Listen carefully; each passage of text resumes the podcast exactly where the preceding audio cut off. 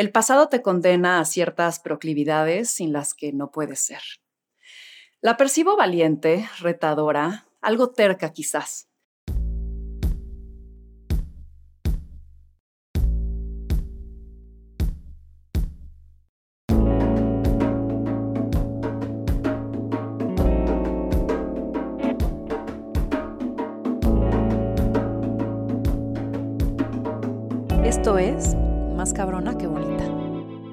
Rebelde y dispuesta a correr los peligros, poco tolerante a la mediocridad y justa con sus ideales.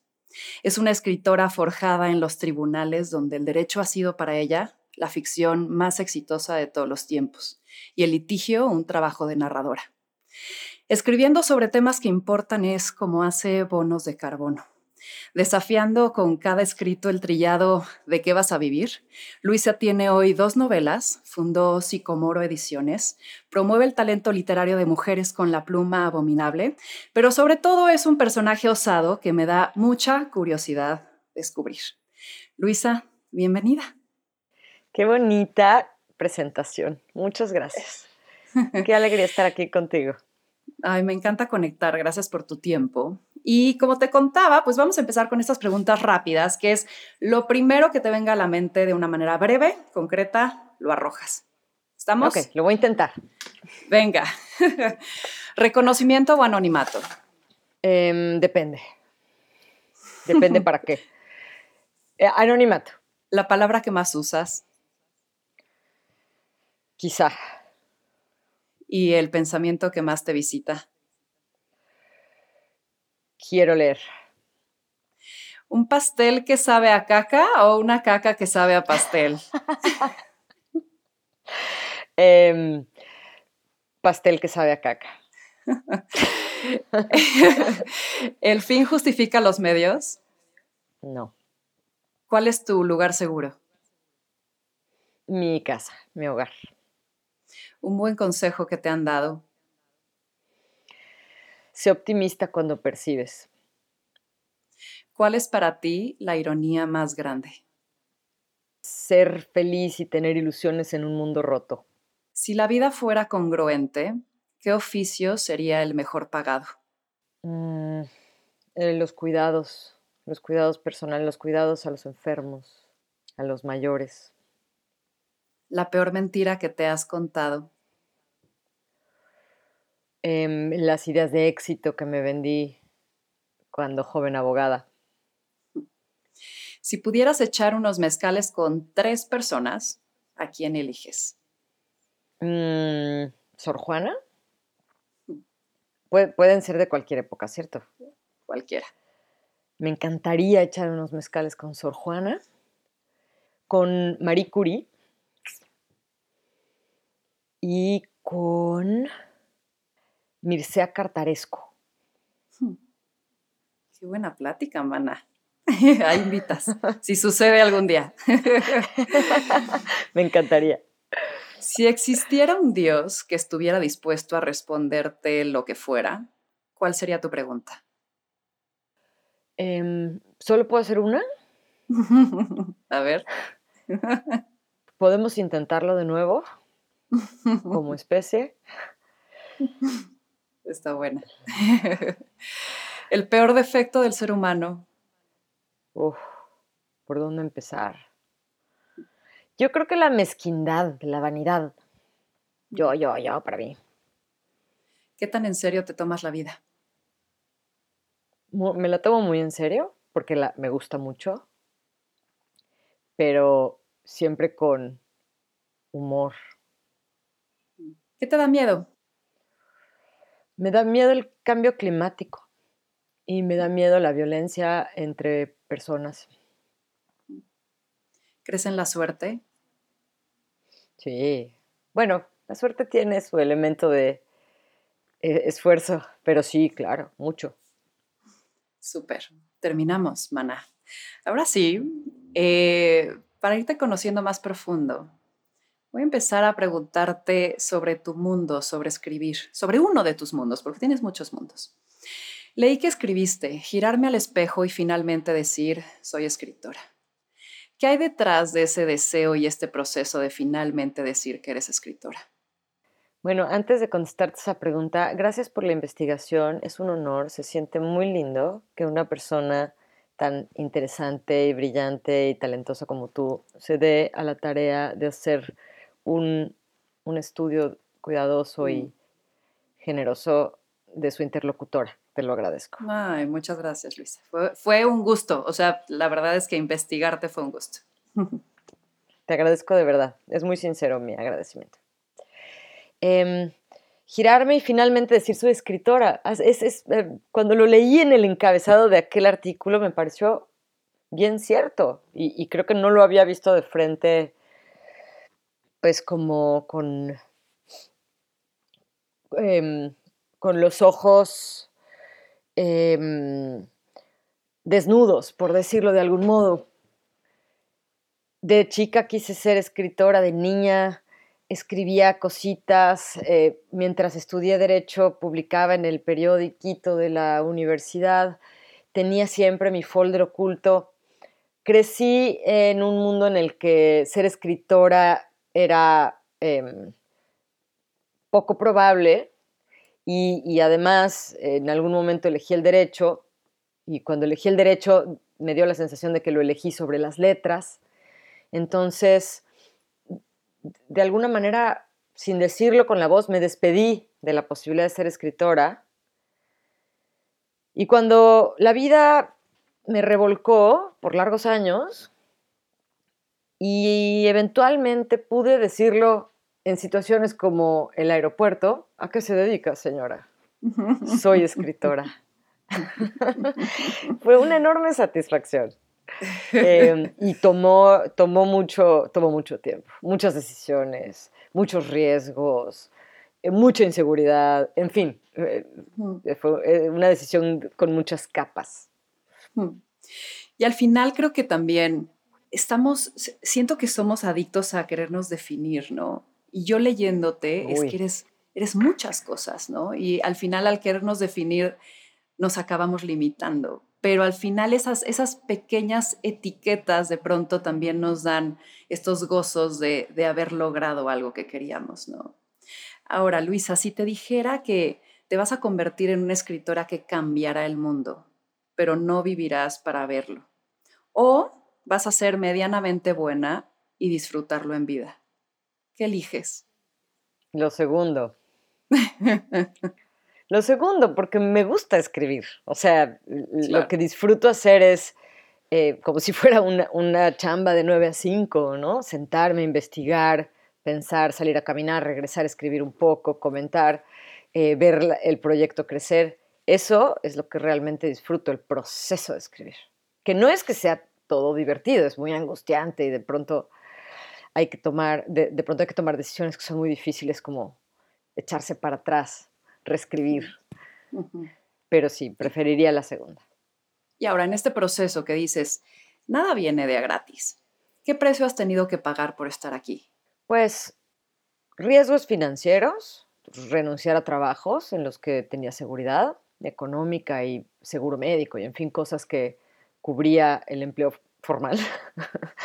Em, también em, presentarme ante mi familia y ante la gente que respeto como alguien que no pudo seguir adelante con su carrera, porque esa era una interpretación muy fácil cuando decidí dejar la Suprema Corte de Justicia para dedicarme a escribir.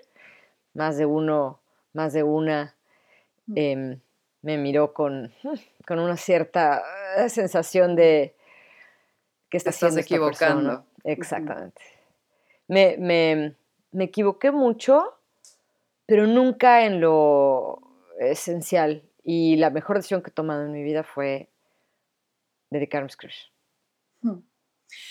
Oye, dime algo, Luisa. De pronto, como que hay esta sensación, no sé si la, la tengo solo yo, sobre si las emociones extremas generan un mejor material y cómo educar tu mano creativa al escribir. O sea, cuando vives ciertas emociones o, ciertas circunstancias, ese, ese quizás péndulo que se va a las orillas te lleva a esta ¿no? sensación de arrojar todas estas emociones.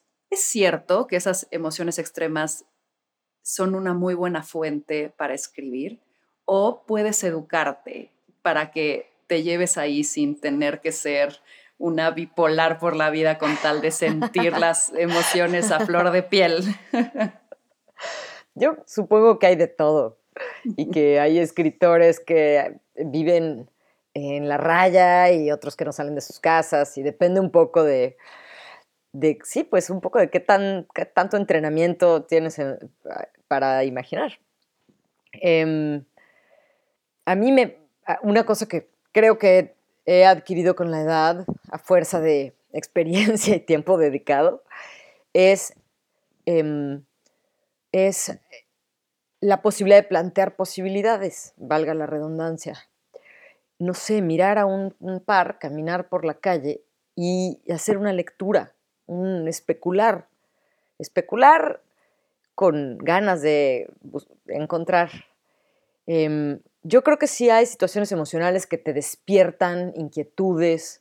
Yo creo que sí hay momentazos que te ayudan a, tomar algunos caminos.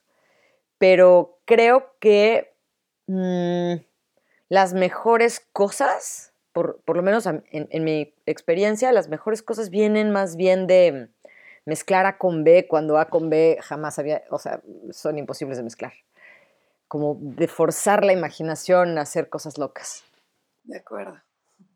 Oye, Luisa, Tecito, me pasa que mis lugares comunes se me agolpan en la punta de los dedos cuando aporreo el teclado eh, y quiero en realidad, no quiero, sino que tiendo a ser siempre por esos mismos resquicios. Mi narrativa tiende esa maña, pero también he madurado como escritora y soy capaz de identificar cuando estoy siendo solo lo que puedo y no lo que quiero ser. ¿Qué es lo que puedes y qué es lo que quieres ser, Luisa? Es una pregunta muy padre. Me gusta mucho la idea de pensar en eso. Em, yo siento que, y, esto no, no, lo dije yo, lo leí por ahí, em, uno tiene la tendencia a regresar a los lugares donde fue feliz, de manera abstracta y de manera concreta, ¿no? Entonces vuelves a esos espacios en donde te sientes cómoda.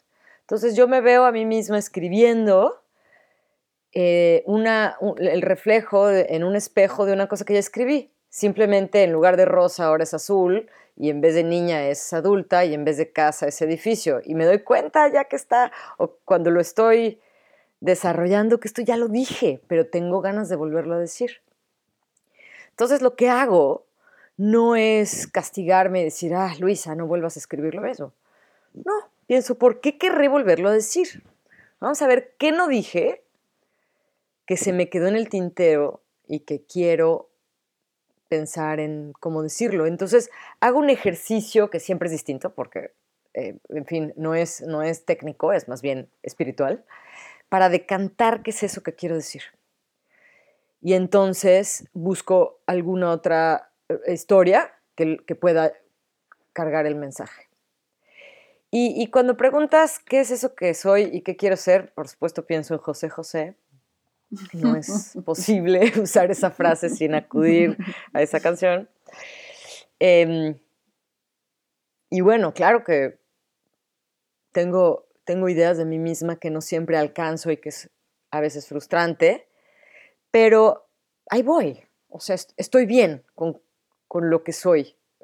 tengo ambiciones, tengo sueños, hay muchas cosas que deseo, pero no de una manera en que me impide disfrutar la vida como es ahora. ¿Y cómo es este proceso espiritual del cual hablas? Em, yo, yo uso muchas cosas técnicas para escribir. Hago sinopsis, mapas, Biblias, eh, describo a los personajes. Pues es que soy del ITAM y estudié Derecho, entonces de algún modo. Eh, ¿Escribes en Excel, Luisa? Fíjate que nunca aprendí a usar Excel. Es de esos pocos, pocos espacios que. Áreas de oportunidad que dejaste para el ITAM. Exacto. Que voy a tratar de, que, de nunca aprender a usar Excel, porque querrá decir que perdí. No, pero sí, sí uso muchas cosas. O sea, es muy interesante para escribir entender de derecho procesal, porque en, el, en, el, en los procesos de derecho pues hay la denuncia de, vamos a decir, un delito, eh, y después las pruebas, hay que ver cada una, em, una reconstrucción de hechos y luego tenemos que ver qué solución se le, pueden, se le puede dar a este problema, ¿no? Y siempre son muchas, muchas, muchas variables, muchas pruebas, muchas contradicciones. La reconstrucción de hechos es mitad mm, magia negra. Entonces, esa, esa forma de pensar como de mil alternativas y de buscar soluciones es muy útil a la hora de, de escribir. Pero lo lindo y lo distinto del derecho procesal es que aquí la solución no es la mejor, es la más sorprendente, es la más misteriosa, es la más Mm, tú escoges. Entonces, ese proceso místico es mitad técnico, mitad bailar con el misterio en la oscuridad y ver qué pasa. ¿Y, qué, cliente, qué cliente es más complicado? ¿El que quiere ganar el juicio o la historia que quiere tener un final sorpresivo? ¿Qué te ha costado más trabajo? Híjole. Eh, eh, final sorpresivo. Siempre es bonito, la verdad. Es que hay algo sexy en que el final... No se espere.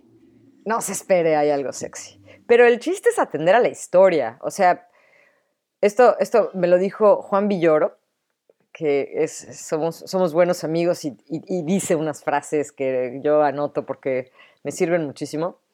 Como dice Juan Villoro, cuando estás escribiendo una novela, hay un punto temprano en ella en que sientes que una fuerza te invade y eres una especie de zombie a través del cual la historia se escribe y tú tienes como poco que ver. Y un buen día volteas y tienes cientos de páginas con una historia que, que, que te cruzó para poder llegar a la página. Entonces te vuelves un poco siervo de la historia y la historia te lleva con sus asegúnes.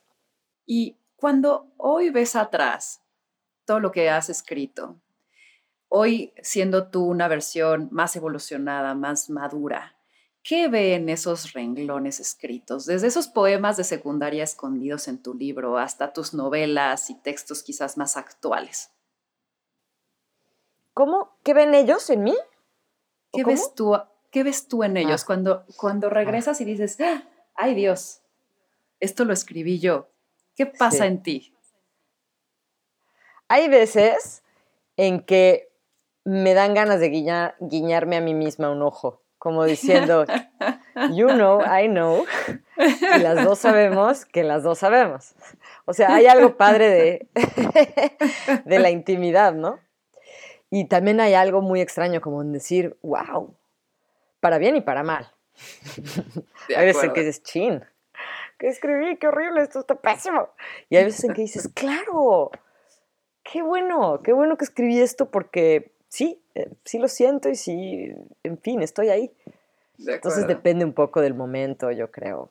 ¿Y, vuelves mucho atrás o no? ¿A, a leerme? No, no. A menos que sea por algo, no sé, si quiero hacer la adaptación de, de la novela guion o, o si quiero escribir algo para la novela, sí, pero no, no, no me releo mucho. Me, da cierta inquietud, sí. Mis poemas sí, mis poemas sí. Oye, hablas, hablas de la adolescencia y hablas de los adolescentes sobre una, o sea, hablas de, la adolescencia y es una generación distinta, ¿no? Eh, con referentes, ilusiones, realidades, condiciones, incluso quizás alejadas de lo que vivimos hoy, ¿no? En nosotros como adultos, aunque estamos en la misma geografía. ¿Cómo atravesar las diferencias generacionales con gracia? O sea, tú ahora que estuviste investigando tanto sobre ello, ¿cómo te fue? Me fue, o sea, como, tenía el ojo de investigadora filoso, yo creo que mm, caché, caché aspectos que si yo fuera la tía de esas morras, probablemente hubiera, hmm, hubiera reprobado o no sé, hubiera juzgado con otras, con otras cintas. Pero como pude, pude mm, sostener cierta distancia y al mismo tiempo busqué empatía, lo que sentí, lo que más sentí fue asombro. que me parece tan fino, es tan poco común, es tan especial sentir asombro que cuando escuchaba su risa, sus reflexiones, su forma de ver la vida, y bueno, quizás sí. Iba a decir que no es envidia de su juventud, pero quizás sí, un poco. como me encantaría que, fueran como un enchufe y poder robar un poco de juventud, ¿no? Em, me parece que a la adolescencia hay que mirarla con asombro y que hay que interesarse por los fenómenos de esa época de la vida que es tan breve y tan importante. Y si quieren escuchar música y quieren salir de fiesta y no quieren janguear con sus papás. Y por, pues un poco esa, esa pequeña mm, paréntesis de la vida tan, tan único, hay que, hay que conservarlo como una flor preciosa y cuidarla mucho. Mm, justo dices, hay una deuda con la adolescencia. ¿Tú qué extrañas de ser adolescente? ¿Qué crees que perdemos al crecer? ¿Y, cómo es revisitar como adulta la idea de la adolescencia? Que un poco ahorita me lo respondiste, pero si pudieras volver a esa época, ¿hay algo, hay una deuda que tienes con Luisa adolescente? Em, puede ser que sí, o sea, nada más de recordar mi adolescencia, siento otra vez la intensidad con la que todo me sucedía. Yo me sentía la más punk, la más punk. Probablemente no todo el mundo coincidía conmigo, pero yo estaba segura que era la más punk. Y, este, no sé, leía un libro y me azotaba tres semanas porque el mundo se me abría y luego leía otro y me sucedía lo mismo. Era bastante reventada, quería mandar muy cañón en mi vida Me acuerdo, el otro día por alguna razón recordé este episodio en una discusión con mi padre, yo tenía 15 años. Y este, yo le decía a mi papá, yo pongo las reglas en mi vida. Y mi papá me miraba con cara de, pues no, pero, pero yo le dije, tengo 15 años, como argumentando, soy una mujer mayor. Y mi papá me decía, justamente, tienes 15 años. Y entonces cada quien hablando de lo mismo desde su perspectiva. Disfruté mi adolescencia, no porque no haya sufrido, los adolescentes sufren, pero la disfruté porque la recuerdo muy, muy em, apasionada, muy loca, eh, transformadora, preciosa, una etapa preciosa. Turbulenta. Yo diría también turbulenta. turbulenta. Muy, muy, muy. Oye, quiero hablar de resonancia. ¿Crees que una obra termina su círculo o su razón de existir con la aceptación de una audiencia? O sea, un poco como haciendo referencia a la analogía de si un árbol se cae en medio del bosque y nadie lo escuchó, ¿realmente pasó? ¿Así las obras? ¿Hace sentido hacer obras sin testigos que las consuman? Mm, es interesante. Sí, sí, tiene sentido para el creador, la creadora. Claro. O sea, la actividad de crear es en sí misma valiosa. Em, los lectores le dan otra, en el caso de la literatura, le dan una nueva dimensión, pero el, evento creativo en sí mismo me parece valiosísimo. ¿Cuál es el equilibrio entre escribir lo que tú quieres y el encontrar justamente esta aceptación afuera? O sea, si un texto no genera eco, carece de valor para ti, entendiendo también que hablas sobre esta parte de eh, lo leí en alguno de tus escritos, como esta expectativa comercial, ¿no? Como esta parte de que muchos libros de pronto tienen ya una ecuación de, tener que cumplir con una expectativa comercial. Exacto. claro. ¿Cuál es ese equilibrio? Em, yo una vez escuché a Elmer Mendoza, que es un escritorazo, decir que no era necesario ser súper comercial o súper de nicho, que te puedes colocar en una zona gris. Yo creo que esa es una muy buena decisión, en la que no tienes que sacrificar em, audiencia, no escribas algo tan, tan encriptado, tan extraño, tan personal que no se pueda leer. Y no tienes que sacrificarte a ti como escritor en algo súper comercial que te resulte irrelevante y te mate por dentro. Lo ideal es lograr ambas cosas, pero lograr ambas cosas requiere eh, elasticidad, flexibilidad, requiere que, te sepas adaptar, que, que, seas bueno para detectar dónde están tus, oportunidades para hacer lo uno y lo otro sin perder el equilibrio. Oye, hablando de realidad y ficción, y un poco también como, como supongo los comediantes o los psicólogos, ¿no? Les han de preguntar así de, ay, tú evalúas siempre a las personas o todo el tiempo haces chistes, igual con la escritura. Ahí va mi pregunta trillada quizás. dices, estamos insertos en la vida que deseamos a pesar de la realidad. ¿Tú qué tanto sueñas despierta? ¿Cómo es vivir con Luisa? ¿Qué tanto creas historias en tu cotidiano? ¿Te haces personajes? Cuéntame un poquito esta fantasía que, al final del día pones en tus escritos, ¿cómo te impacta en tu realidad?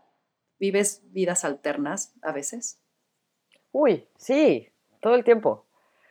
todo el tiempo estoy, eh, em, es como si un 30% de mi atención estuviera corriendo en paralelo, em, pensando en posibles, em, posibles historias o, de pronto personajes o cosas que, tengo la impresión de que me van a, me van a ayudar a pensar en un tema. Sí, y es divertido para mí en mi vida personal, solita en mi universo, pero también es divertido porque a mi, a mi hijo le encantan las historias. Entonces tengo una pequeña audiencia perfecta. claro. Qué em, lindo. Sí, sí, sí lo practico. Oye, y como, como diría tu consentida Sara Uribe en su obra, no quería ser una Antígona, pero me tocó. ¿Qué te tocó ser a ti, Luisa? Mm. Em, yo creo que hay cierta sensibilidad que, que puedes entender, puedes educar, pero que no puedes em, cortarte así y, alejarte de ella.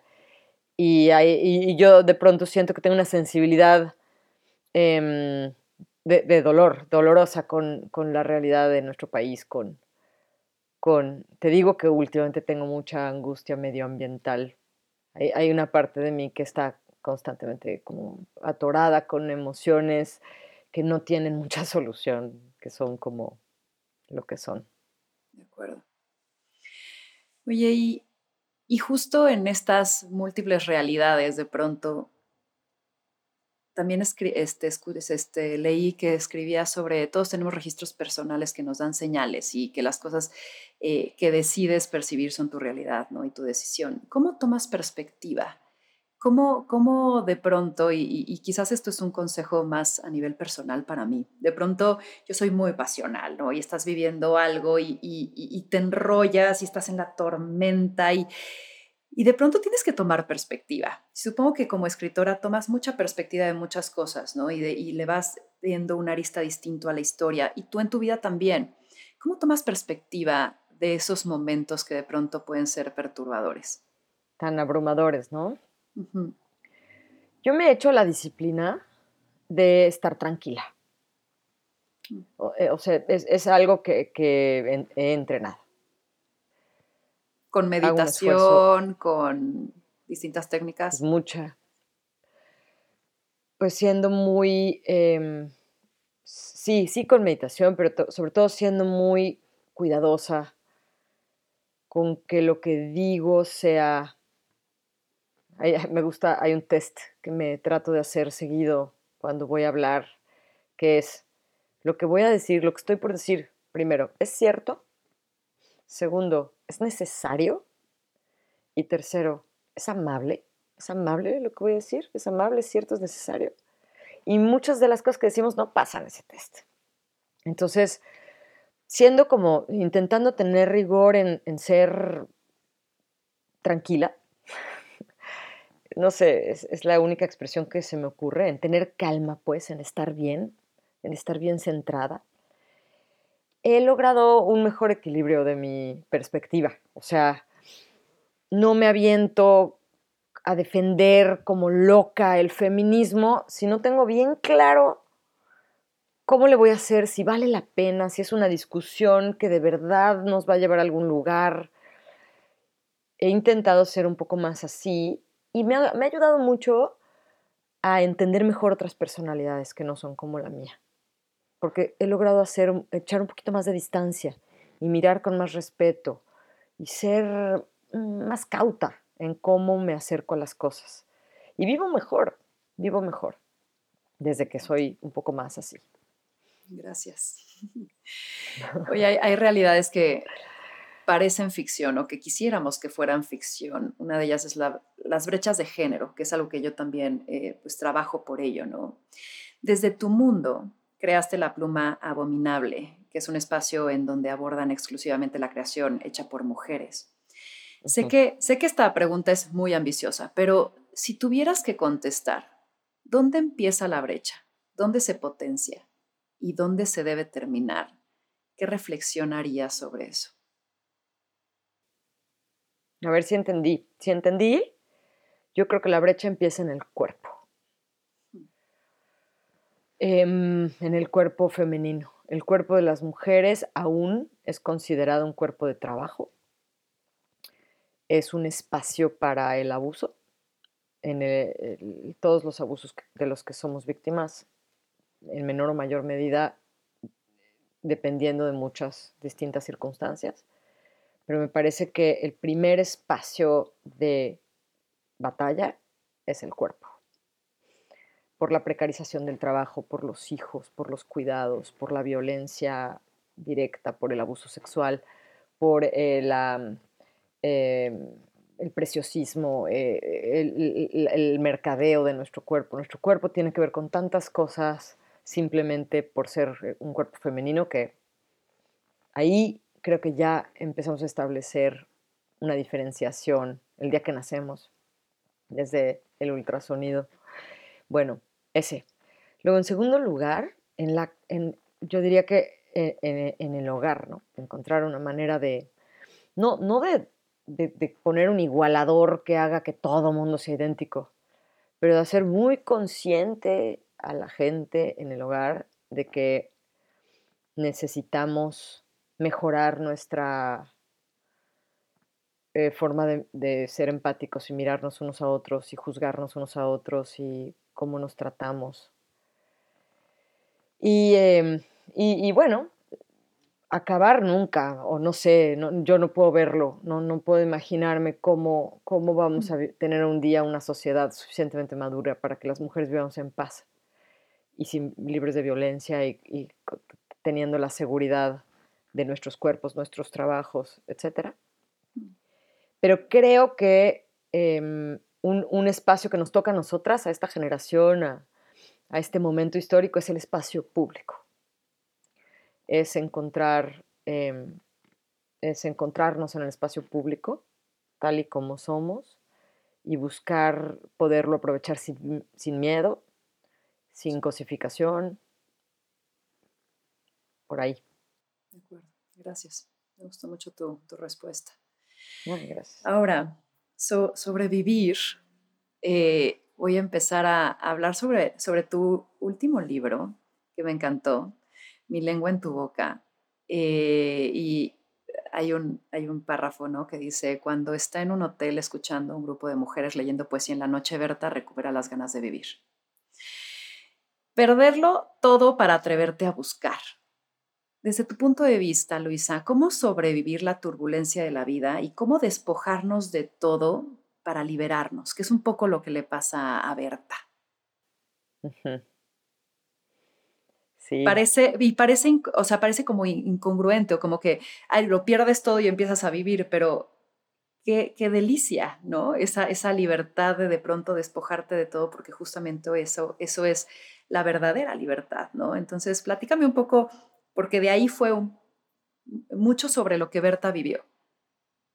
Claro, sí. Em, siempre he pensado que la libertad es el eje de la posibilidad.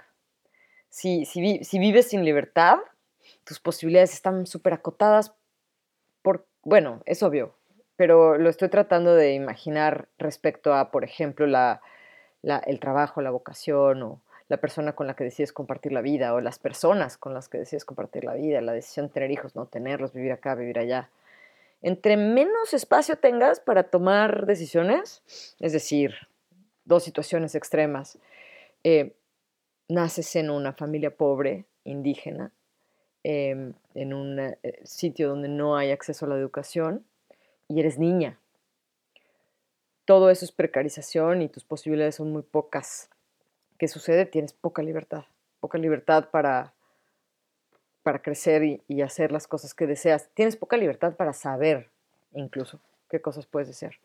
En el otro extremo, que suena más frívolo, lo es, hasta un poco ridículo, pero la, escasez de libertad también es una realidad, es cuando tu familia decide por ti, tienes que estudiar una cierta cosa, te tiene que gustar ser de cierto modo, te tienes que acercar a las personas que tu contexto cree que son correctas para ti y acabas viviendo una vida que estaba medio prescrita por tu situación em, social y entonces tampoco tienes libertad. Entonces, partir de la libertad es todo. Y a veces, ¿qué se necesita para tener libertad? Pues cortar las amarras, ni hablar. Decepcionar a un montón de gente, decir no, decir no a mil cosas. Em, a veces lastimar personas que confiaban en que llevaría su legado, yo qué sé. Y ya en esa situación como de total encuere, con 15 pesos en la cartera, un coche y un hot dog en la barriga, te sientes más libre que nunca. Oh, por supuesto, esa, es una circunstancia que sirve mucho para la narrativa, porque en ese momento el mundo se abre de mil maneras. Por supuesto, se cierra de otras diez mil, ¿no? Claro, eh, claro. Pero bueno, para, para efecto de contar una historia corta, esa es la libertad. Oye, a mí un personaje que me encantó fue la tía Ligia. Mm. A pesar de todo, me explicó, en el sentido de que para mí fue un detonador. A mí sus cartas que le dejaba justamente eran muy inspiradoras y esta, me parece que esta puerta abierta a descubrir el aquelarre, ¿no? Y, estas, eh, pues de pronto historias familiares, siempre con misterio, siempre, sí, sí, como que con falta de claridad porque justamente había puntos suspensivos para que Berta siguiera y descubriera por sí misma, o así yo lo percibí de la tía Ligia, lo cual me parece increíble, ¿no? Y siento que Ligia le pone la mesa, pero no le dice si que va a comer, ¿no? ¿Cuándo, no? Y, eso eh, le toca completarlo a Berta. ¿Quién es para ti una tía Ligia? ¿O tú eres Ligia para alguien? Me encanta, me encantaría, ojalá que sí. Siempre he pensado que las tías son grandes personajes en las vidas de, de todo el mundo, porque no es, no es línea recta, es un poquito más para allá. Es decir, tu tía no tiene que darte comer ni educarte ni nada de eso. Puede ser un poco más irresponsable, ¿no? Es el adulto un poco más irresponsable, sí. Un poco más divertida, un poco más, vas como con tu tía, quizá, no sé, eh, yo, tengo una tía a la que amo y adoro, que cocina delicioso y que es encantadora, la adoro. Y tengo muy bonitos recuerdos de mi, de mi relación con ella. Y cada vez que la veo, recuerdo, o sea, regreso en el tiempo a su cocina y a su risa. Y, o sea, es un personaje muy inspirador en mi vida. Y, mm, y yo, pues sí, ojalá sea una tía Ligia para, para las hijas de mi hermana, no sé, para alguien. Ojalá que sí. Me encantó, la verdad es que me gustó mucho ese personaje y digo, no tanto su final, pero me gustó mucho su propósito.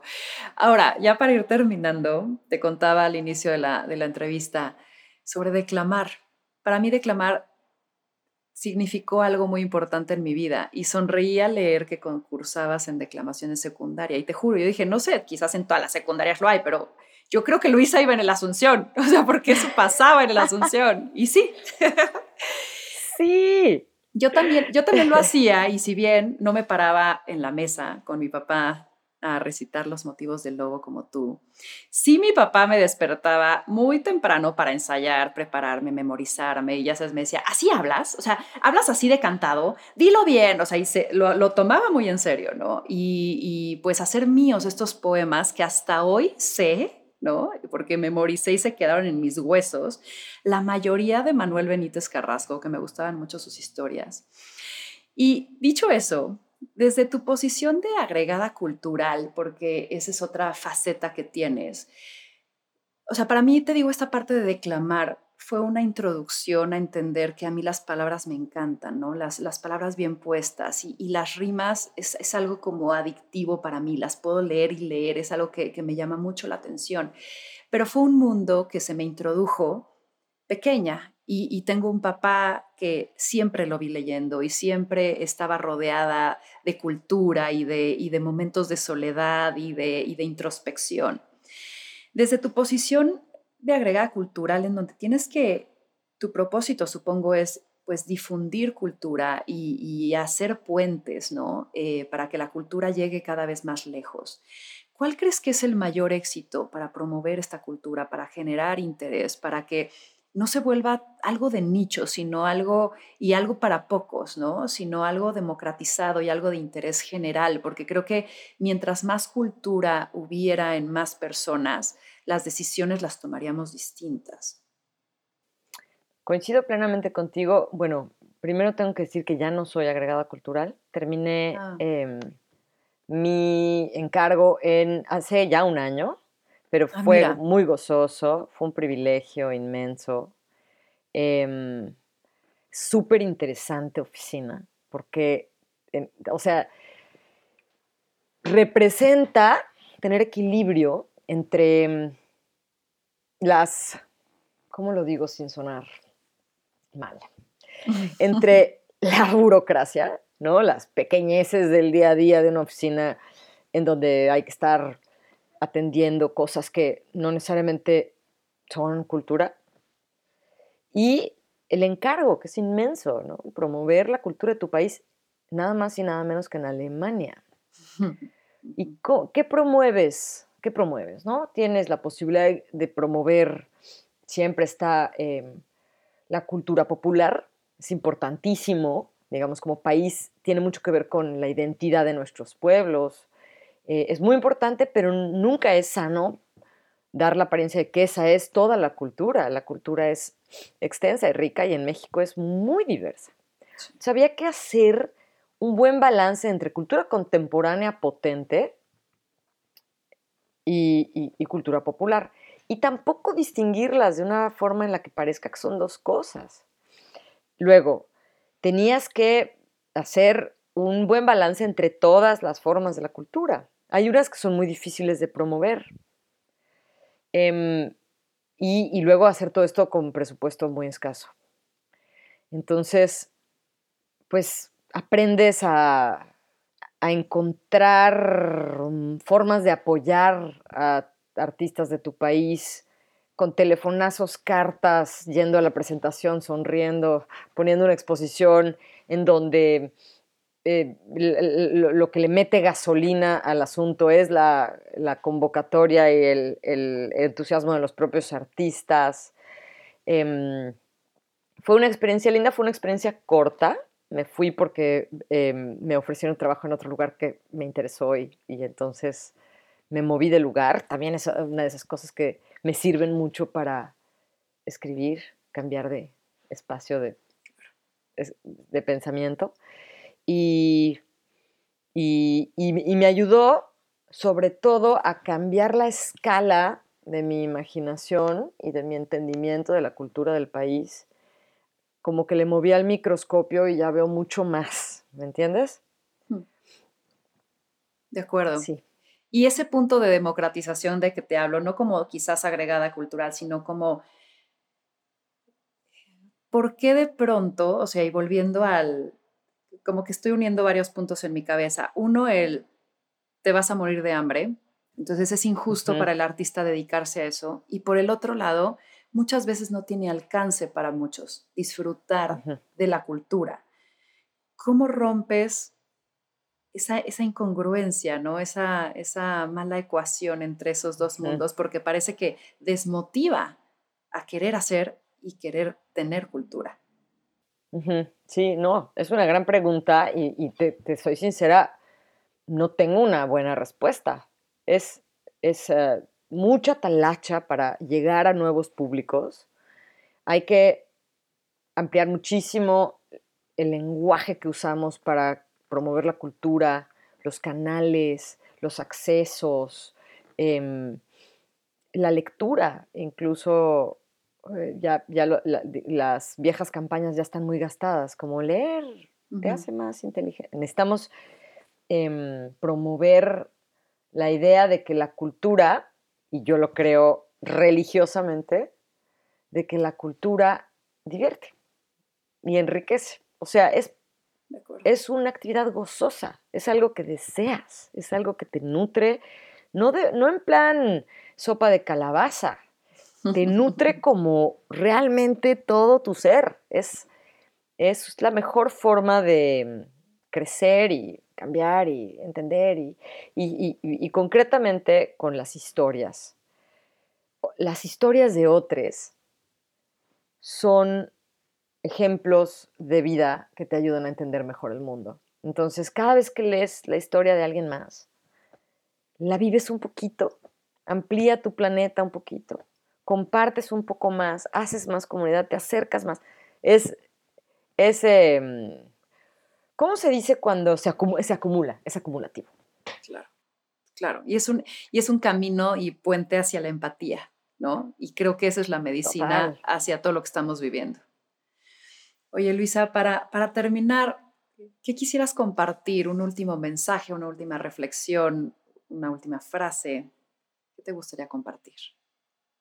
Em, pues me gustaría compartir un hallazgo que ha sido en mi vida muy poderoso, que es que em, todos estamos aquí para, para compartir historias. O sea, no pensar que escribir y ser escritora es privativo de la gente que se dedica a eso, sino toda, toda esta narrativa que sucede en WhatsApp, en momentos de intimidad con los amigos, todo eso también es, em, es parte de la inmensa mar de eh, historias que crean lo que somos. Em, que, que, cualquiera con la inquietud de escribir no se aleje de la idea por desconfianza, por, por ¿me entiendes? Como por la inseguridad de que escribir es para cierta gente. ¿no? Escribir también es una actividad psicológicamente muy mm. em, liberadora. Es, un ejercicio que, por cierto, casi todo, mucha gente podemos, sabemos hacer porque lo aprendimos de niños. O sea, la escritura ya es nuestra. De acuerdo. Gracias, Luisa. ¿Dónde te encontramos? Gracias. ¿Y, en qué, y dónde compramos tus libros y cómo te conocemos más? Mis libros están en librerías de todo el país. Em, también se pueden pedir por Amazon, Gandhi, por, por las tiendas de libros típicas em, en México.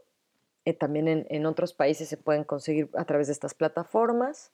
Em, tengo Twitter, L Reyes Retana. Instagram, creo que Instagram es Luisa Reyes Retana.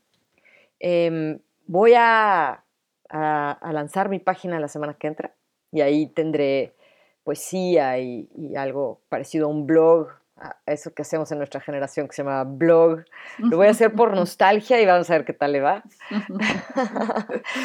Em, sí, así es. Y, en enero o, febrero grabaremos un curso de doméstica sobre escritura creativa, que me hace mucha ilusión.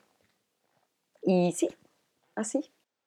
Ay, muy bien, Luisa. Pues gracias. Te digo, Creo que el gozo para mí empezó desde, desde la investigación que Mafe y yo hicimos sobre ti. Eh, gracias por, por esa inspiración, eh, por el uso de las palabras, por las reflexiones a las que nos llevas eh, y por ser esta, esta fuente de inspiración. Así que muchísimas gracias por estar aquí. Esto fue más cabrona que bonita.